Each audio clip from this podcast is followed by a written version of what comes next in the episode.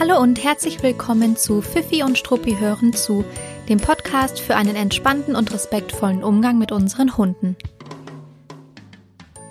Ich bin Gloria und ich freue mich, dass du hier bist und zuhörst. Die heutige Folge ist genau richtig für dich, wenn du dir entweder überlegst, einen Hund aus dem Tierschutz aufzunehmen, wenn du bereits einen Tierschutzhund hast oder allgemein sehr interessiert an diesem Thema bist. Und ich erzähle dir heute, was ein Tierschutzhund und ein Überraschungsei gemeinsam haben. So, und jetzt wünsche ich dir erstmal ganz viel Spaß bei dieser Folge.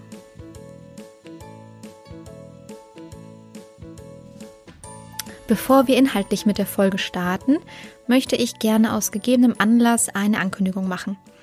Ähm, in weiten Teilen Europas gibt es Ausgangssperren und auch wir in Deutschland sind aufgefordert, das Haus nur für wichtige Erledigungen zu verlassen. Und ich finde ehrlich gesagt, dass diese Pandemie eine Chance für uns ist, darüber nachzudenken, was wir, was jeder einzelne von uns für andere tun kann. Genau, also es geht nicht darum, was wir für uns tun können und wo wir noch das letzte Klopapier ergattern können, sondern wie wir die Gemeinschaft, die Gesellschaft und andere Menschen unterstützen können. Denn im Grunde ist es so, wenn wir andere unterstützen, damit der Gesellschaft helfen, dann helfen wir ja auch uns selbst. So, aber lange Rede, kurzer Sinn. Ähm, ich habe mir natürlich auch überlegt, was ich für euch tun kann.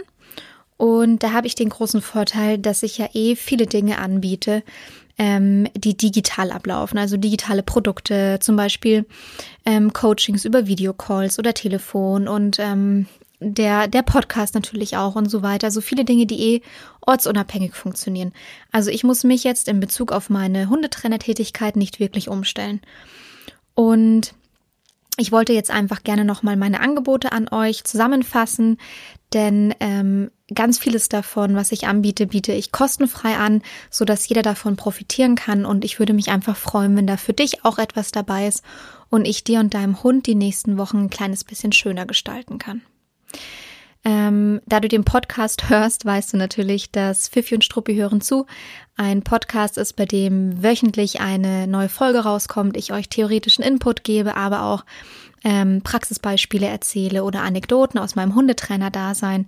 Ähm, und das wird natürlich auch weiterhin wöchentlich passieren, also sehr, sehr gerne weiterhin hier reinhören. Ähm, was ich auch anbiete in meiner ähm, geschlossenen Facebook-Gruppe sind regelmäßige Live-QAs. Ähm, und der nächste Termin, der findet am 22.03. um 19 Uhr statt. Das heißt, wer eine konkrete Frage hat oder gerne auch von den Fragen anderer profitieren möchte, dann guckt da einfach mal rein und nehmt sehr, sehr, sehr gerne an dieser Live-Fragerunde teil. Es sind immer spannende Themen. Ähm, es wiederholt sich ganz wenig. Es sind eigentlich immer neue Themen. Und ich gehe dann immer in dieser Stunde auf vier bis fünf Fragen ein und man kann auch Rückfragen stellen und mitkommentieren. Und das ist wirklich immer eine sehr, sehr, sehr schöne Runde und ich freue mich da immer richtig drauf, weil es super viel Spaß macht. Und dann gibt es ein äh, neues Format, das ich jetzt im Grunde, ich sag mal extra für Corona eingeführt habe. Und zwar heißt das Fifi und Struppi machen mit. Und es findet ebenfalls in der Facebook-Gruppe statt.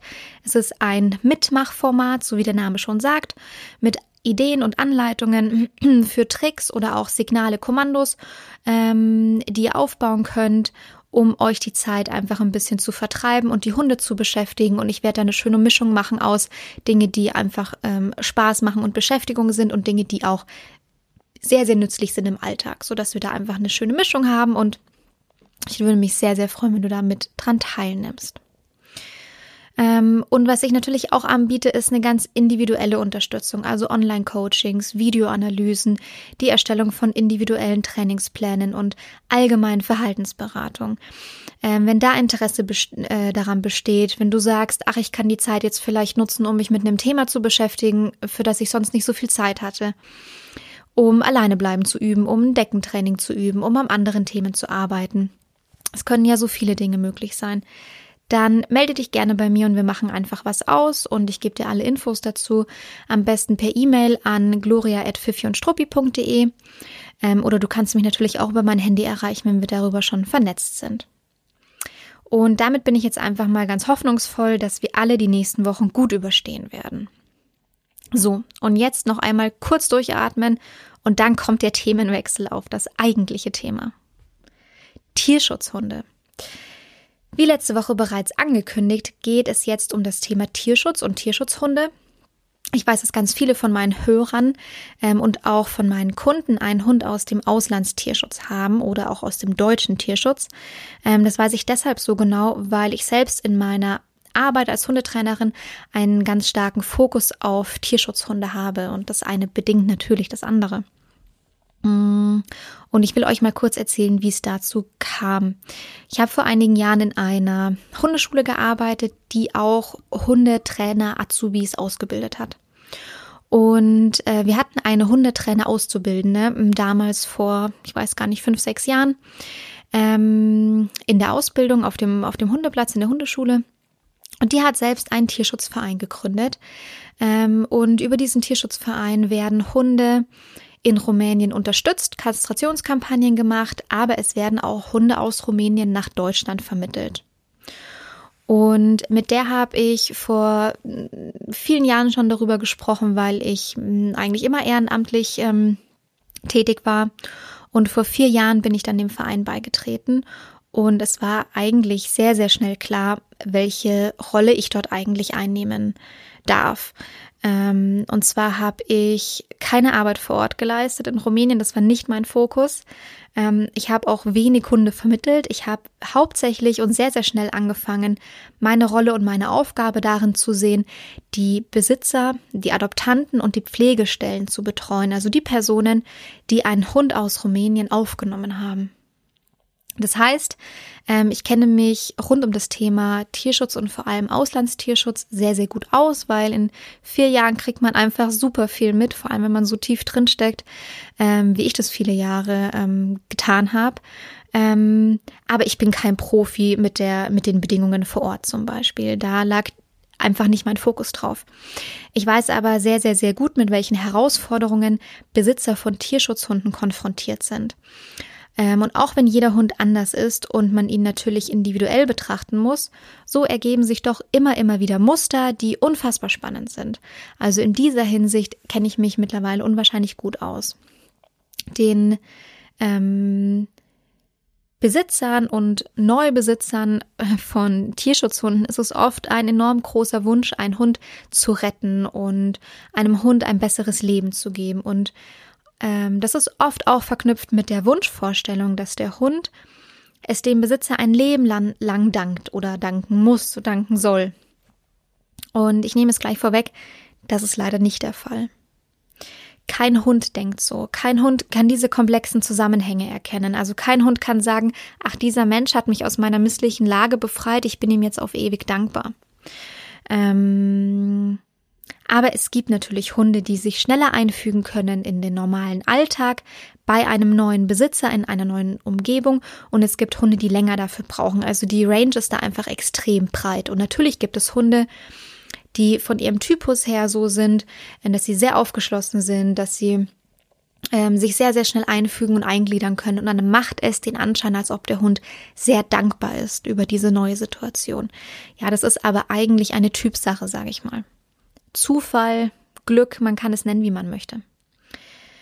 Und was man auch vorwegnehmen muss, ein, ein Hund aus dem Tierschutz und jetzt in diesem äh, Fall oder im konkreten Fall aus dem Auslandstierschutz, ähm, das ist nicht automatisch ein Problemhund. Die meisten Hunde, die ich in Deutschland habe ankommen sehen, und das waren doch einige Tausende über die Jahre, die haben sich ähm, es haben sich problemlos in den Alltag der neuen Besitzer integrieren lassen. Und ja, und das funktioniert vor allem dann sehr gut, wenn man ein paar grundsätzliche Dinge berücksichtigt am Anfang. Aber es gibt sie eben auch, die Hunde mit ganz speziellen Anforderungen. Und leider erlebt man dann zu oft als Tierschützer oder auch als Hundetrainer, der dann einen betreuenden Part einnimmt, dass die Hunde wieder abgegeben werden. Und das ist natürlich für alle Beteiligten blöd. Es ist für den Hund total blöd, wieder abgegeben zu werden. Es ist für den Verein total ungünstig, weil er in eine missliche Situation gebracht wird, wo er eine Lösung für den Hund finden muss. Und letztendlich ist es auch für den Besitzer blöd, weil oftmals ein unzufriedenes, trauriges, enttäuschtes Gefühl zurückbleibt oder auch Unmut dann gegenüber dem Verein. Und naja, es ist einfach für alle Beteiligten nicht wirklich das Schönste weil man sich ja auf was ganz anderes einstellt. Und deshalb soll diese Folge auch überhaupt nicht ähm, dazu dienen, den Tierschutz schlecht zu reden oder Tierschutzvereine. Und ich will auch gar nicht daran appellieren, keinen Tierschutzhund aufzunehmen, sondern ich möchte eigentlich aufzeigen, mit welchen Schwierigkeiten man eventuell rechnen muss, so dass man dann auch als Besitzer weiß, worauf man sich einstellen kann und auch einfach abwägen kann, ob man das leisten kann in, in dieser Lebensphase. Dabei ist es sehr, sehr wichtig, sich anzuschauen, woher der Hund kommt und was seine Vorgeschichte ist. Und damit meine ich jetzt gar nicht unbedingt im Detail zu wissen, wie sind die Menschen mit dem Hund umgegangen, wie war der Alltag des Hundes. Das ist gar nicht so relevant, sondern es ist einfach wichtig zu wissen, ähm, kommt der Hund aus dem deutschen Tierschutz, kommt der Hund aus dem ausländischen Tierschutz, ähm, haben die Hunde schon mal in einer Familie gelebt, in einem Haus gelebt oder in einer Wohnung oder haben die tatsächlich ähm, komplett auf der Straße gelebt? Sind die im Tierheim geboren worden? Sind die auf die Straße geboren worden? Sind die bei einem Tierschützer aufgewachsen? Das sind alles interessante Informationen, weil man dann ein bisschen ableiten kann, was der Hund schon kennt und was der Hund vielleicht überhaupt nicht kennt. Ähm, denn Hunde, die zum Beispiel noch überhaupt keine Berührungspunkte hatten mit einem ähm, normalen Zuhause in Anführungszeichen, also mit dem Leben in einer Familie, in einer Wohnung oder in einem Haus, die kennen natürlich ganz alltägliche Geräusche nicht, die es bei uns in dem Haushalt gibt. Also sowas wie Staubsauger, Mixer, äh, die Türklingel. Alles ist für diese Hunde neu. Die kennen es oftmals noch nicht mal durch Türrahmen durchzugehen und sich in einem geschlossenen Raum aufzuhalten.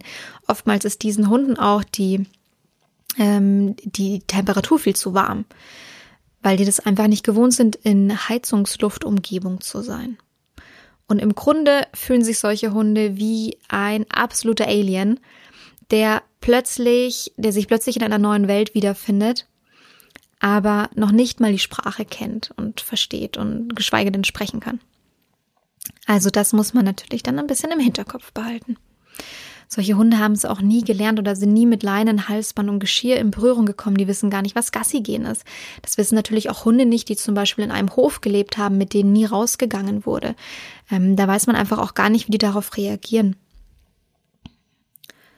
Und äh, auch Hunde, die zum Beispiel bei Tierschützern in großen Gruppen äh, wohnten oder im Shelter geboren wurden, die, die kennen diese Dinge nicht, wie ähm, Geschirr anziehen, Halsband anziehen, Leine anlegen und an einer Leine Gassi gehen. Das finden die eigentlich höchst skurril.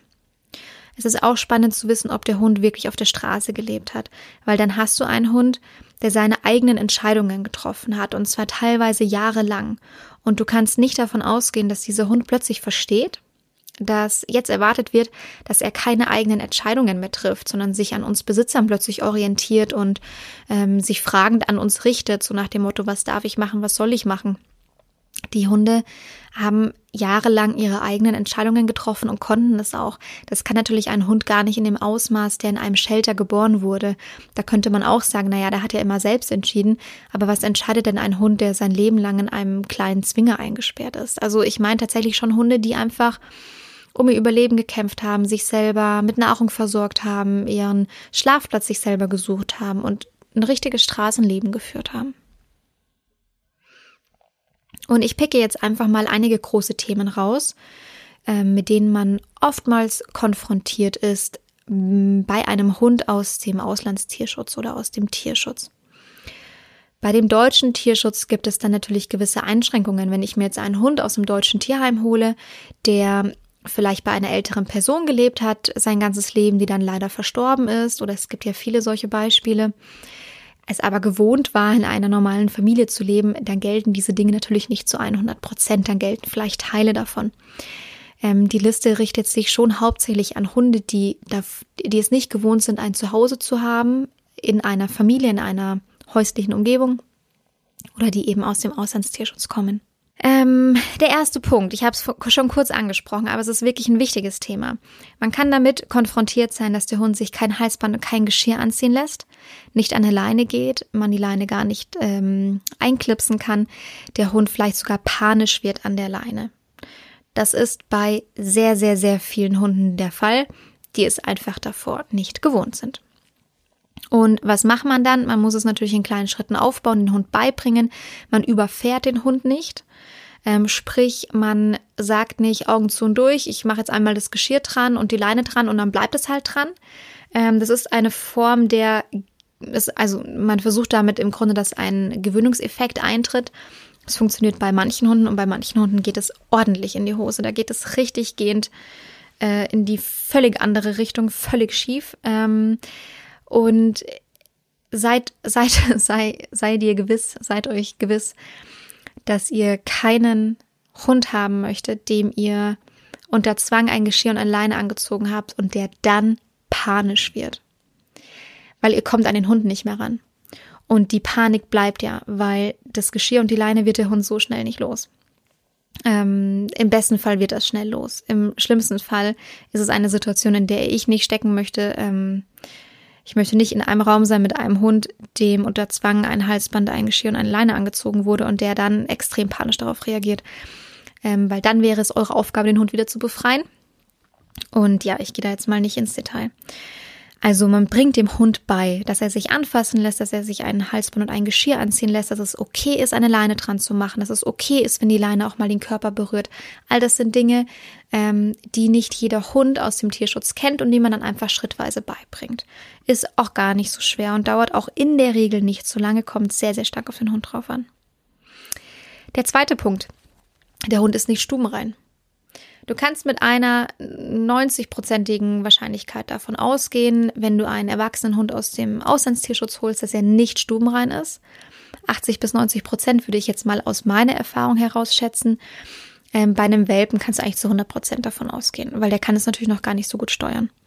Also auch ein Hund, der erwachsen ist ähm, und der im Grunde seine, seine Blase womöglich schon besser kontrollieren kann als ein Welpe oder Junghund, der ist in der Regel nicht einfach so stubenrein. Auch da kann man Glück haben oder ähm, Pech haben, in Anführungszeichen. Die Hunde kennen das einfach nicht. Und wenn man jetzt noch einen Hund hatte, der hauptsächlich im Shelter gelebt hat, der es also gewohnt ist, auf Beton, ähm, sich, sich auf Beton zu lösen, dann ähm, habt ihr noch, noch mehr Spaß an diesem Punkt, weil ihr dem Hund dann im Grunde erst zeigen müsst, dass es angenehmer ist, sich auf Gras oder Erde oder weicherem Boden draußen zu lösen weil die Hunde das äh, meistens mit dem Untergrund oder oftmals mit dem Untergrund verknüpfen, auf dem, die, auf dem die sich sonst oft gelöst haben.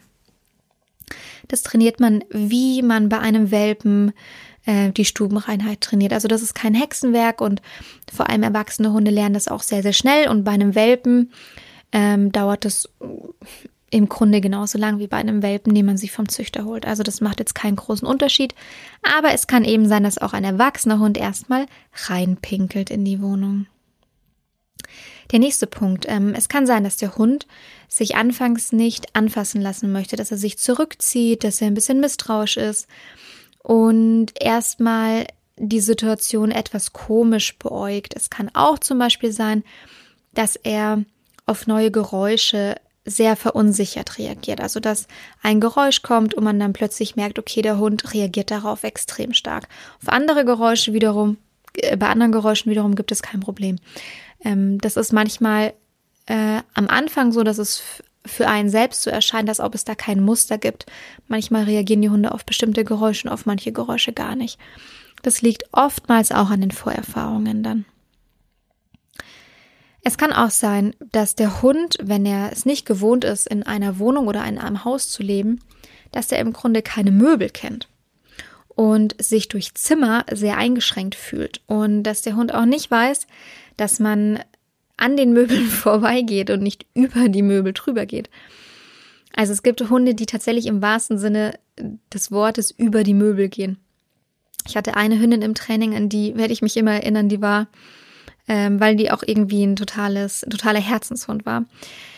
Lucy und als ich das erste Mal vor Ort war äh, bei der Familie äh, im Wohnzimmer, habe ich gesehen, wie die, ähm, wenn die ein etwas höheres Erregungslevel bekommt, wie die einfach ohne Rücksicht auf Verluste über Sessel, Sofa, Stuhl, Beistelltische geht. Die wusste überhaupt nichts damit anzufangen und die ist einfach ab durch die Mitte.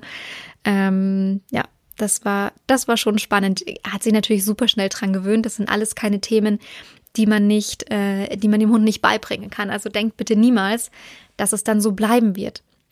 Das ist ja eh so einer meiner Leitsprüche, dass man den Status quo mit seinem Hund immer verbessern und verändern kann, egal wie aussichtslos die Situation scheint, egal wie alt der Hund ist. Ähm, das wisst ihr ja mittlerweile, aber das gilt auch ganz stark bei den Punkten, die ich heute hier aufführe. Das sind alles Punkte, die, ähm, die in einer Eingewöhnungszeit in der Regel ähm, äh, sich in der Regel legen ähm, und dann bleibt am Ende vielleicht noch eine Handvoll Themen offen, die man dann trainiert oder es bleibt gar kein Thema mehr offen. Das ist super unterschiedlich, aber es sind alles Themen, an denen man arbeiten kann. Also denkt bitte nicht, dass der Hund euch jetzt alle Möbel kaputt macht. Überhaupt nicht. Es kann nur einfach sein, dass ihr die Funktion der Möbel am Anfang nicht so richtig gut versteht. Die Hunde haben natürlich eine sehr bestimmte, ähm, einen sehr bestimmten Rassemix, nämlich einen ähm, super durchmischten. Und äh, mal mehr, mal weniger natürlich, aber man weiß mit großer Gewissheit, dass man eben nicht weiß, was da so alles mit drinnen ist. Und unabhängig davon, dass viele Rassen sich vermischen können, ist es so, dass jede Rasse ähm, einen gewissen Jagdtrieb hat. Und deshalb kann es sehr, sehr gut sein, dass ein ähm, Hund aus dem Tierschutz anfangs draußen bei Spaziergängen nicht gut ansprechbar ist für euch. Und also meistens ähm, sind die nicht gut ansprechbar, weil einfach draußen die Ablenkungen und Reize extrem spannend sind. Und dann gibt's eben noch Hunde, die eventuell einen starken Jagdtrieb haben oder auf Futtersuche sind, weil die das so kennen und einfach so in der Vergangenheit machen mussten, um zu überleben. Also da hat man einfach keine, keine Gewissheit. Und auch wenn jetzt der Hund zum Beispiel phänotypisch, also vom Aussehen her, eher wie ein Hütehund aussieht oder eher wie ein, ich weiß es jetzt nicht genau, äh, bleiben wir mal beim Hütehund, wie ein Hütehund aussieht, dann könnte es trotzdem sein, dass der Hund einen starken Jagdtrieb hat, obwohl man jetzt ähm, ja eigentlich sich keinen Jagdhund ausgesucht hat. So, ich überspitze es jetzt mal, weil Hütehunde haben natürlich auch einen Jagdtrieb, aber ich will einfach nur sagen, ähm, es gelten da einfach nicht diese, wie soll ich sagen, diese Einschätzungen, die man sonst bei Zuchthunden macht. Die gelten dort einfach nicht in dem Ausmaß. Der nächste Punkt ist sehr, sehr wichtig, wie ich finde. Viele Hunde, die aus dem Tierschutz kommen, haben lange Zeit in einem gewissen Mangel gelebt. Und das ist für mich ganz persönlich die Erklärung dafür, warum viele Hunde ein Thema mit Ressourcen und Ressourcenverteidigung haben. Es kommt sehr häufig vor, dass Hunde aus dem Tierschutz ähm, entweder sofort oder nach einer gewissen Eingewöhnungszeit anfangen, Dinge wie ihre eigene Ressource oder als ihre eigene Ressource zu verteidigen. Das kann ganz klassisch Futter sein, das kann aber auch sowas sein wie der Wassernapf oder ähm, ein Schlafplatz oder auch Menschen. Es kann sein, dass ein Hund aus dem Auslandstierschutz einen, eine Bezugsperson als Ressource verteidigt, weil er die nicht mehr verlieren möchte. Ähm, übrigens, alles, was ich sage, gilt natürlich auch für einen Hund, den man, ähm, den man jetzt zum Beispiel von einem Züchter holt. Das ist alles möglich. Das sind ganz normale hündische Verhaltensweisen. Aber wir sprechen ja hier jetzt einfach mal von Erfahrungswerten, die eben häufiger in dem Zusammenhang auftreten. Also, viele Hunde aus dem Tierschutz ähm, verteidigen erstmal Ressourcen. Und das ist nicht böse gemeint, das ist nicht so gemeint, dass der Hund jetzt die Weltmacht erreichen möchte oder gleich seine Position in der Familie klar machen will, sondern das sind eigentlich die aller, allerärmsten Hunde für mich. Ähm, ist es so. Mir tut es immer ein bisschen im Herzen weh, wenn ich höre, dass die Hunde ganz stark Ressourcen verteidigen, weil es für mich ganz, ganz stark dafür spricht, dass die einfach davor so stark im Mangel gelebt haben über einige Zeit, dass sie eben jetzt, wenn sie endlich mal etwas haben, schneller eher dazu tendieren, es zu verteidigen. Oder die andere ähm, Erklärung kann natürlich auch sein, die klingt jetzt ein bisschen sachlicher, dass die Hunde in der Vergangenheit ähm, Ressourcen wie Fressen zum Beispiel stark verteidigen mussten, weil andere Hunde es ihnen sonst streitig gemacht haben. Auf der Straße, aber auch im Shelter, wenn mehrere Hunde in einem Zwinger sind, gibt es immer die Hunde, die da den kürzeren gezogen haben. Und dann kann es sein, dass sie dann eine sehr, sehr blöde Lernerfahrung äh, abgespeichert haben. Nichtsdestotrotz Egal, ob es jetzt die emotionale oder die sachliche Erklärung ist, die euch da mehr anspricht oder die auf euren Hund besser zutrifft. Ähm, es zeugt trotzdem immer davon, dass die Hunde davor im Mangel waren und mir tut es für diese Hunde immer sehr, sehr leid. Ähm, vor allem, wenn es dann in Deutschland falsch trainiert wird ähm, und man dann irgendwie mit Härte und Strafe und Durchsetzen rangeht, weil die ähm, das, das Grundbedürfnis dahinter ist einfach ein ganz, ganz anderes. Es kann auch sein, dass der Hund sich nicht auf Anhieb mit Katzen und Hunden versteht, die davor schon im Haushalt gewohnt haben. Also ein Ersthund zum Beispiel oder Ersthunde geht ja auch. Äh, oder Katzen, die dort bereits wohnen. Kleintiere allgemein natürlich, aber ich klammer die jetzt mal aus, weil in der Regel geht man nicht davon aus, dass ein Hund mit Kleintieren wie äh, Mäusen, Hamstern, Ratten, Kaninchen zurechtkommt. Die packt man ja meistens dann doch in einen Käfig und separiert sie.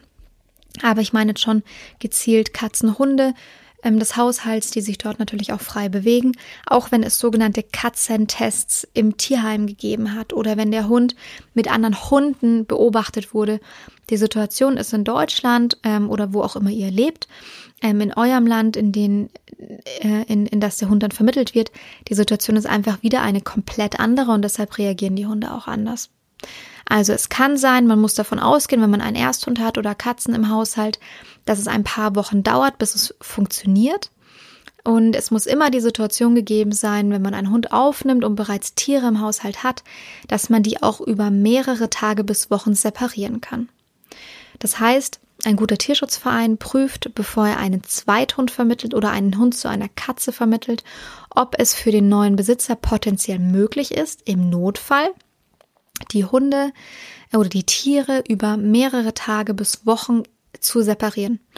Und ich kann euch nicht sagen, wie oft mir am Telefon, wenn ich unterstützt habe und wenn dieses Thema kam, und dieses Thema kommt sehr, sehr häufig, wie oft dann die Aussage war, wir haben eine offene Bauweise, ich kann hier nicht separieren.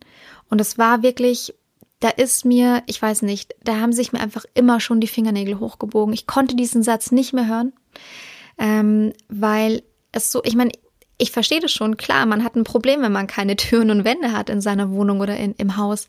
Aber man muss einfach davor sicherstellen, ähm, oder man, es muss einem einfach klar sein, ähm, ich finde das auch sehr, sehr logisch, dass sich Lebewesen nicht von Tag eins an perfekt miteinander verstehen.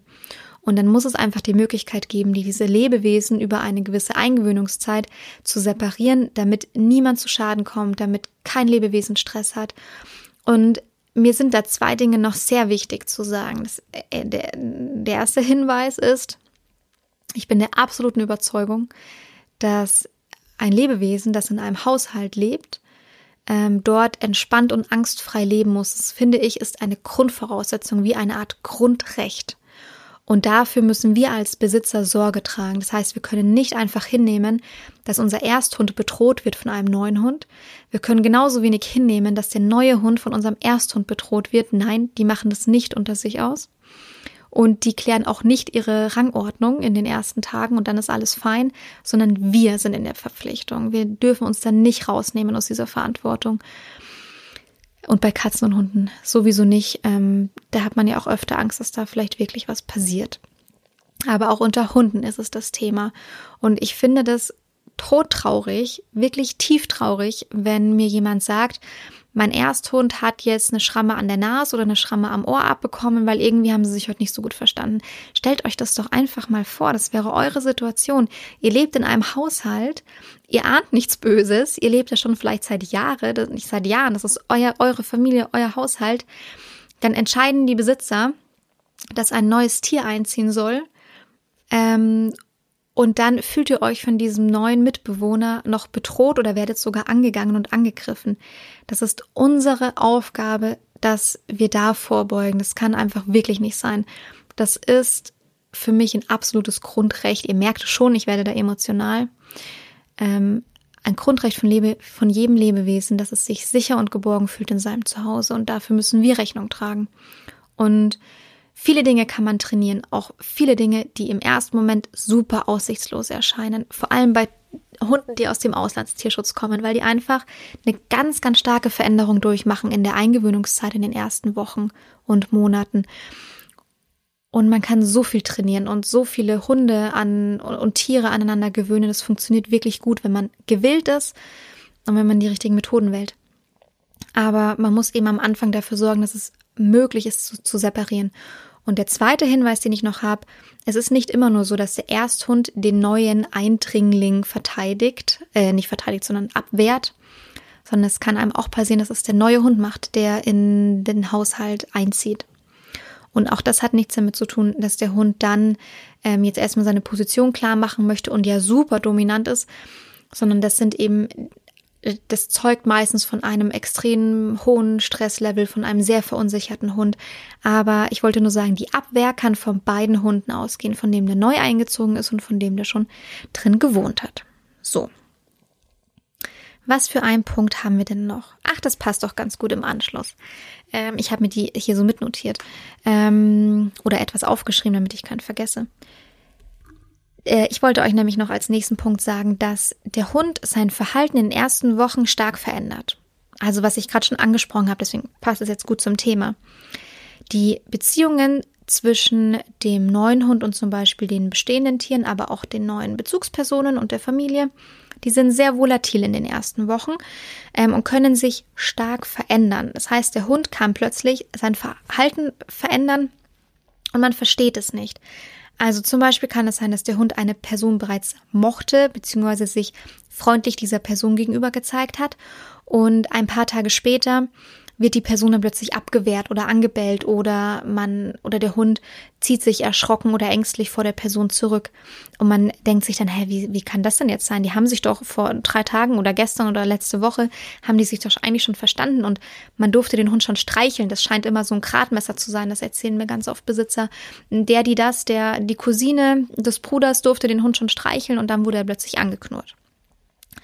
Ähm, das passiert, weil die Beziehungsgeflechte einfach noch nicht stark ausgebildet sind. Es sind keine starken Beziehungen, das sind einfach sehr volatile Gebilde. Das ist ganz normal. Und deshalb verändern die sich noch in den ersten Wochen. Also in den ersten vier bis sechs Wochen sehr, sehr volatil und man muss sich einfach ein bisschen darauf gefasst machen, dass sowas passieren kann.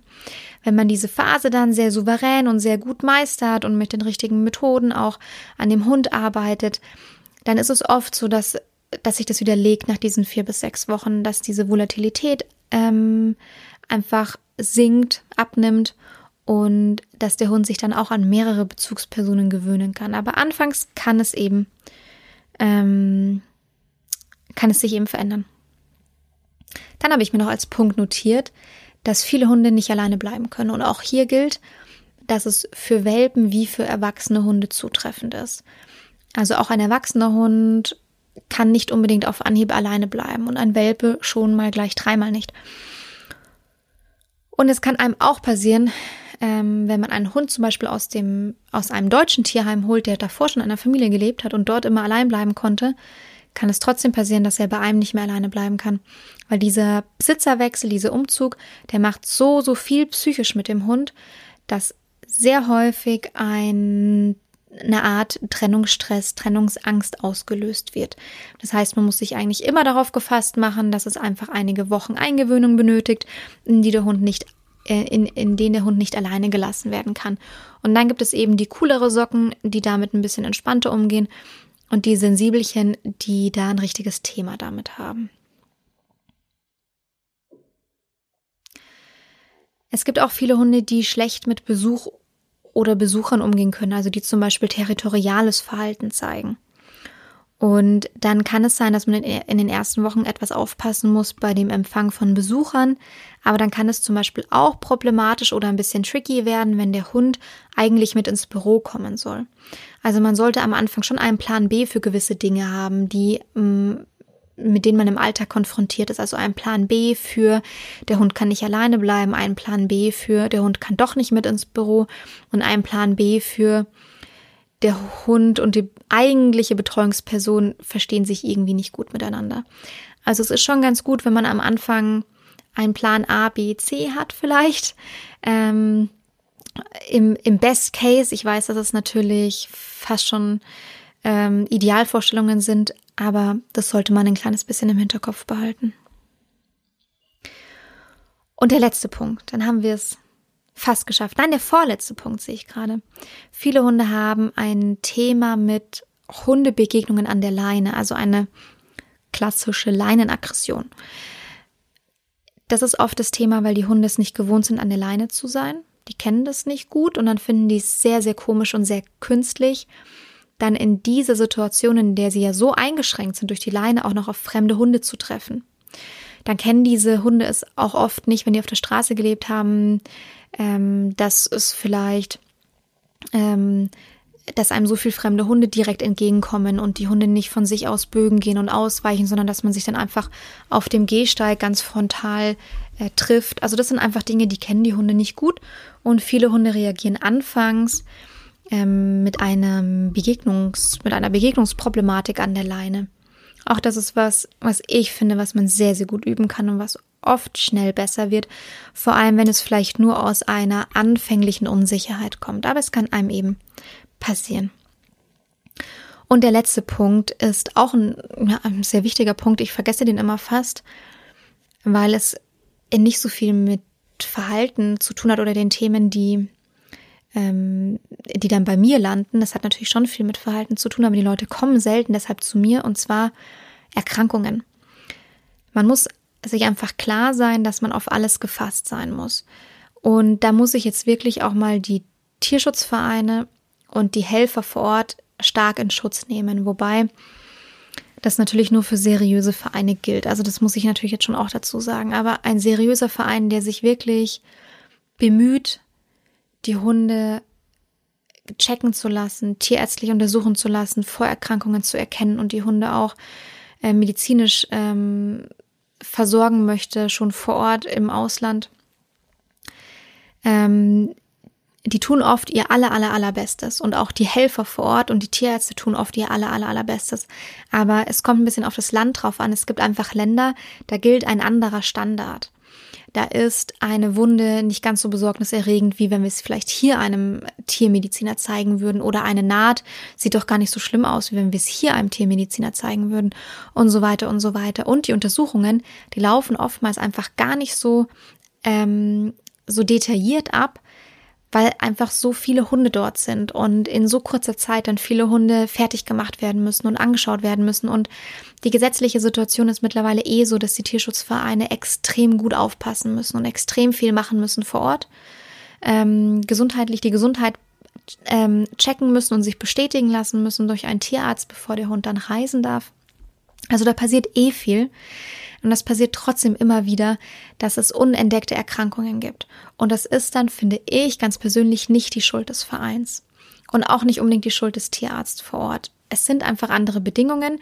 Und wenn wir schon retten wollen, dann müssen wir aber auch retten mit allem, was dazugehört. Ähm, ich weiß, da habe ich vielleicht eine harte Meinung oder eine klare Meinung, ähm, aber hinter der stehe ich. Es muss einem klar sein, dass ein Hund, den man ungesehen zu sich holt, dass er womöglich Vorerkrankungen mitbringt, die man in Deutschland behandeln muss. So. Punkt. Ich lasse das mal so stehen. Ich habe eine Sache ganz oft beobachtet bei Hunden, die aus dem Auslands Auslandstierschutz kamen und mit denen ich dann hier im, im Training, in der Verhaltensberatung konfrontiert war. Und ich habe das, um ehrlich zu sein, ein bisschen amüsiert beobachtet. Also nicht erschrocken, sondern eher amüsiert beobachtet. Viele Hunde aus dem Tierschutz können sehr, sehr schlecht mit Frust umgehen, weil die das einfach nicht gelernt haben. Die haben keine Impulskontrolle Übungen auf der Straße zusammen gemacht. Die haben keine ähm, nicht absichtlich äh, gelernt oder geübt, mit Frust umzugehen, als sie im Shelter Zelle an Zelle nebeneinander saßen. Und ähm, diese Hunde, die so, die dann so eine ganz, ganz niedrige Frustrationstoleranz haben, ähm, bei denen wirken die üblichen Erziehungsmethoden und Erziehungsmythen ähm, überhaupt nicht. Und dann müssen die Besitzer sich, müssen plötzlich umdenken und sich nach äh, alternativen, äh, hoffentlich positiven ähm, Hundetrainern umschauen.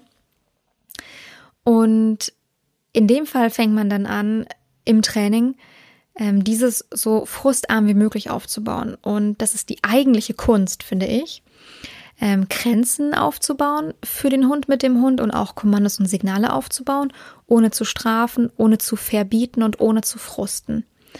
Ähm, aber es funktioniert, finde ich, viel, viel besser. Es funktioniert viel nachhaltiger, ähm, wenn man mich fragt. Und es ist immer eine unfassbar schöne Entwicklung, beziehungsweise, wie soll ich sagen, es ist eine total schöne Anforderung, wenn, wenn, wenn die Hunde das eigentlich so, so stark einfordern. Und man merkt es zum Beispiel immer daran. Ähm, also ein kleines Beispiel. Ähm, der Hund macht etwas so nicht, wie er es machen soll. Ähm, oder er macht etwas, was er einfach tatsächlich äh, unterlassen soll. Und dann gehen eben viele an den Hund ran und sagen, nein, lass das, hör damit auf. Ein ganz klassisches Verbot. Ähm, unterlass das, was du da gerade machst oder mach es anders oder wie auch immer. Und oftmals gibt man so einem Hund ein kleines Verbot. Man denkt überhaupt nicht darüber nach, dass es falsch sein könnte als Hundebesitzer. Ich verstehe das auch, das ist sehr menschlich zu sagen, nein, lass das. Und der Hund explodiert komplett. Ähm, also fängt plötzlich an, total hoch zu drehen, in die Leine zu springen, ähm, zu bellen, um sich zu schnappen, um sich zu beißen, an den Besitzer hochspringen, in die Arme zwicken, in die Klamotten gehen. Ähm, nicht mit Verletzungsabsicht, sondern der Hund, der weiß in dem Moment nichts mit sich anzufangen, weil er mit diesem Frust nicht umgehen kann. Dieser Frust durch so ein winzig kleines Verbot. Ähm, das heißt, es ist wirklich so, das ist oftmals ein kleines Verbot und eine Riesenwirkung, die danach kommt. Was auch passieren kann, auch eine große Wirkung, aber nicht ganz so explosiv. Die Hunde verweigern sich dann komplett. Die frieren ein, die legen sich auf den Boden, die erstarren, die ähm, beschwichtigen ganz stark, die zeigen Meideverhalten, die machen gar nichts mehr. Auch super spannend. Ähm, und dann muss man umdenken und muss sich anschauen, äh, wie man die Hunde erstmal runterfahren kann, wie man den Frust reduzieren kann, wie man das Stresslevel reduzieren kann, wie man dennoch im Training weiterkommt, anfängt, äh, Grenzen mit dem Hund aufzubauen, Regeln einzuführen oder auch ähm, Rituale einzuführen, Kommandos und Signale aufzubauen. Super spannend. Es ist super spannend, wenn einfach diese klassischen Erziehungsmethoden mit Nein aus Pfui, wenn die einfach bei dem Hund so ins Gegenteil umschlagen, dass sie einfach überhaupt nicht funktionieren und zielführend sind. Ähm, weil dann oftmals die Leute anfangen, sich nach Alternativen umzuschauen, weil die wissen es ja nicht besser, die meinen es nicht böse, niemals. Und dann eine Alternative zu finden, im besten Fall von einem sehr positiven, positiv arbeitenden Hundetrainer, der es schafft, den Frust rauszunehmen, die Dinge ähm, frustarm aufzubauen, positiv aufzubauen. Das ist eine unfassbar spannende Entwicklung, die man dann sieht. Und dieses Umdenken und dieser Perspektivwechsel, das ist, was ich tatsächlich richtig liebe. Das mag ich super gerne.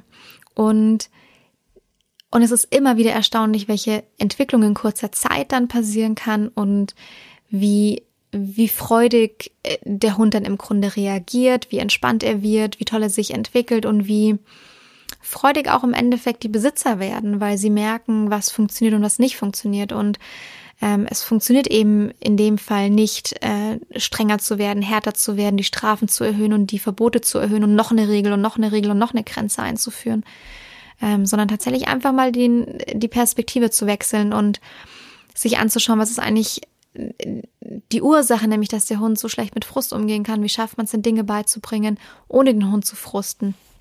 Unfassbar spannendes Thema.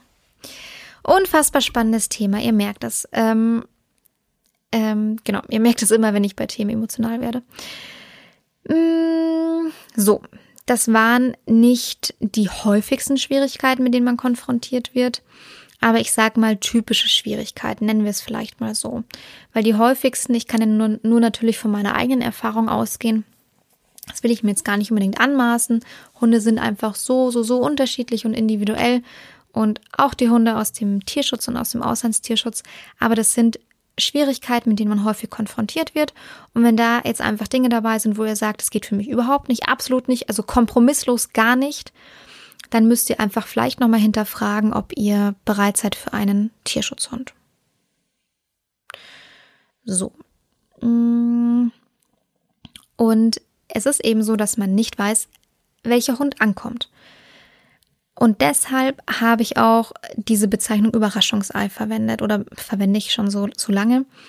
Egal wie gut die Helfer vor Ort versuchen, die Tiere einzuschätzen, sie sind oftmals ganz anders, wenn sie in Deutschland sind. Ganz anders. Das Aussehen und die Größe können variieren. Interessanterweise sehen Hunde manchmal anders aus, wenn sie ankommen. Das ist auch so unfassbar spannend. Die haben plötzlich eine andere Größe. Und zwar nicht, weil die Helfer vor Ort sich vermessen haben oder falsch geschaut haben, Ähm, sondern es ist oftmals so, das ist noch nicht mal so, wenn die aus dem, äh, aus dem Transport aussteigen, sondern nach so ein paar Tagen, Wochen entfalten die dann plötzlich ihre volle Größe und werden teilweise einfach ein bisschen größer, weil die sich mal aufrecht hinstellen, weil nicht alles so zusammengesackt ist in dem Hund, sondern ähm, der Hund tatsächlich ein bisschen entspannen kann und sich einfach aufrichten kann. Also Aussehen und Größe können tatsächlich ein bisschen variieren. Und es ist auch oft so, dass man die Hunde auf Fotos sieht, wenn die ein gewisses Alter haben, vor allem bei Welpen. Und dann muss man mit einplanen, dass die Hunde noch einige Wochen ähm, dann im Ausland bleiben, bevor die überhaupt ausreisen dürfen. Und da wachsen die natürlich. Und auch das kann man bei einem Hund ähm, vom Züchter beobachten, wie schnell da diese Entwicklungs- und Wachstumssprünge sind von Welpen. Und das hat man natürlich auch bei einem Hund, ähm, der aus dem Ausland kommt. Also deshalb variiert die Größe so oft und auch das Aussehen. Aber ich meinte natürlich vor allem das Verhalten. Ähm, das Verhalten kann einfach stark variieren, wenn sie hier ankommen. Und das ist auch eben mit diesem Überraschungseffekt und diesem Überraschungsei gemeint. Eine Sache ist noch ganz, ganz witzig, wobei witzig muss man hier tatsächlich ein bisschen in Anführungszeichen setzen. Ähm, aber es passt zu diesem Thema Überraschungseffekt. Ängste und Traumata können vererbt werden von Elternhunden, Großelternhunden, Elternhunden zu dem Hund, den ihr adoptiert oder adoptiert habt. Das heißt, auch wenn dein Hund als Happy Welpe bei irgendeinem tollen privaten Tierschützer geboren wurde, bevor er dann zu euch reisen konnte, also Best Case, ähm, kann es trotzdem sein, dass er von den Elterntieren schlechte Erfahrungen, Ängste oder Traumata mit vererbt bekommen hat, weil die zum Beispiel Straßenhunde waren oder weil die schlechte Erfahrungen gemacht haben und blöde Dinge erlebt haben. Und es ist wissenschaftlich nachgewiesen, man nennt das Epigenetik oder man findet es unter dem Schlagwort Epigenetik, also könnt ihr gerne recherchieren, ähm, dass diese Dinge vererbt werden können und man sieht es dann auch in den Genen wieder. Das funktioniert übrigens auch bei uns Menschen. Also auch wir Menschen können Traumata vererbt bekommen haben von unseren Vorfahren. Und man merkt es oft bei Nachkriegsgenerationen. Also insgesamt ein wirklich interessantes Thema, wenn man sich damit befassen möchte. Ich gehe jetzt natürlich hier nur ganz, ganz kurz darauf ein. Ähm, genau, aber deshalb kann es eben auch sein, dass Dinge auftauchen, die man davor nicht absehen konnte, die niemand davor absehen konnte. Und deshalb muss einfach einem klar sein, man hat ein kleines Überraschungsei aus dem Tierschutz. Und ich möchte am Ende auf jeden Fall nochmal betonen und sagen, dass ein Hund aus dem Tierschutz super, super toll ist. Und wir brauchen auch Menschen, die bereit sind, Tierschutzhunden ein neues Zuhause zu geben und eine Perspektive zu geben. Aber es muss einfach allen klar sein, dass man dieses Überraschungsei davor nie zu 100 Prozent einschätzen kann und daran hat auch niemand Schuld. Trotzdem muss natürlich ein Tierschutzverein ähm, so, ähm, äh, so gut wie möglich ähm, so gut wie möglich, so gut wie möglich alle Informationen geben und so seriös wie möglich sein. So, auf den Punkt gebracht. Ähm, es gibt auch Möglichkeiten, dieses Risiko etwas zu reduzieren. Wie kann man das machen? Man kann zum Beispiel einen Hund aus einer Pflegestelle adoptieren. Das heißt, es können Hunde sein, die hier bereits in Deutschland sind oder wo auch immer ihr lebt, in der Dachregion zum Beispiel, die dort schon in Pflegestellen ankommen konnten als Zwischenstopp zu ihrer Endstelle, zu ihrem neuen Zuhause. Und dann kann man die Hunde dort besuchen und ich würde empfehlen, die mehrfach zu besuchen. Ich würde empfehlen, die vielleicht, wenn man eine längere Anreise hat, wenigstens über mehrere Tage kennenzulernen, dass man sich dort in der Nähe ein Pensionszimmer oder ähnliches nimmt. Und dann muss man eben auch mal ein bisschen gucken, wie lange ist der Hund schon auf der Pflegestelle, hatte, ist er schon eingelebt, eingewöhnt, wie viele Verhaltensweisen ändern sich da noch. Ähm, das nimmt das Risiko nicht zu 100 Prozent raus, aber es minimiert es schon nochmal enorm. Und die andere Möglichkeit, das Risiko zu minimieren, ist einen erwachsenen Hund zu adoptieren und keinen Welpen. Und ja, das ist jetzt, glaube ich, entgegen vieler Vermutungen, weil viele sagen, ah, da hole ich mir einen Welpen, den kann ich dann so erziehen, wie ich das möchte. Ja, du kannst natürlich schon deinen Welpen so erziehen, wie du das möchtest. Das kannst du bei deinem erwachsenen Hund übrigens auch. Aber du weißt einfach nicht, welche Verhaltensweisen dein Hund angeborenerweise von sich aus mitbringt. Das weißt du bei einem Welpen nicht so gut wie bei einem erwachsenen Hund, der sagen wir mal mindestens eineinhalb oder zwei Jahre alt ist, der einige Entwicklungsstufen schon, Entwicklungen, Entwicklungsphasen schon mitgemacht hat und der im Grunde ein, also ausgebildete Verhaltensweisen hat. Und bei einem Welpen oder Junghund weißt du nicht, was noch kommen wird und mit was du noch konfrontiert sein wirst. Genau. Das heißt, wenn du spezielle Anforderungen hast in deinem Alltag, würde ich dir nie empfehlen, einen Welpen aus dem Auslandstierschutz zu adoptieren. Wahrscheinlich auch nicht unbedingt einen Zuchtwelpen, das müsste man dann sehr, sehr gut abwägen, aber darum soll es heute bitte auf gar keinen Fall gehen. Heute geht es um die Tierschutzhunde. Risikoarm ist es im Grunde nie, einfach weil wir es mit Lebewesen zu tun haben, die ihre Verhaltensweisen ändern können. Und auch Verhaltensweisen teilweise erst mit der Zeit zeigen, nämlich nach einer gewissen Eingewöhnungszeit. So, das war es heute inhaltlich mit meinen, mit den Punkten, die ich eigentlich ansprechen wollte. Und jetzt ähm, wünsche ich euch einfach mal eine gute und entspannte Zeit. Äh, bleibt alle gesund, kuschelt viel mit euren Hunden, bleibt zu Hause, wenn es möglich ist. Und ich freue mich, wenn ihr bei Fifi und Struppi machen mit, mitmachen wollt bei unserer neuen Mitmachaktion. Und schaut dafür unbedingt mal in der Facebook-Gruppe vorbei. Alle Links findet ihr wie immer in den Show Notes zu dieser Folge. Und genau, ich bin wirklich gespannt, was wir da gemeinsam auf die Beine stellen werden. Ganz liebe Grüße und bis zum nächsten Mal.